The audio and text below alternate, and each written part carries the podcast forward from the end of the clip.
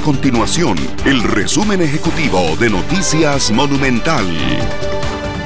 Hola, mi nombre es Fernanda Romero y estas son las informaciones más importantes del día en Noticias Monumental. La pandemia cambió la forma en la que los estudiantes recibían lecciones y obligó a muchos padres de familia y profesores a adaptarse a la virtualidad.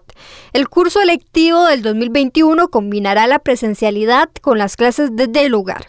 Un nuevo proyecto de ley pretende regular la educación que se imparte fuera de los centros educativos oficiales y permitir que los estudiantes puedan optar por estudiar desde sus casas, pero bajo un marco que establezca las reglas bajo las cuales se regirán.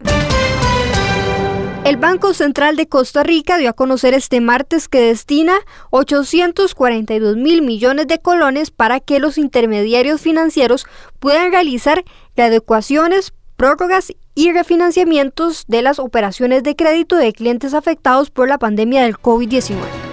Estas y otras informaciones usted las puede encontrar en nuestro sitio web www.monumental.co.cr. Nuestro compromiso es mantener a Costa Rica informada. Esto fue el resumen ejecutivo de Noticias Monumental.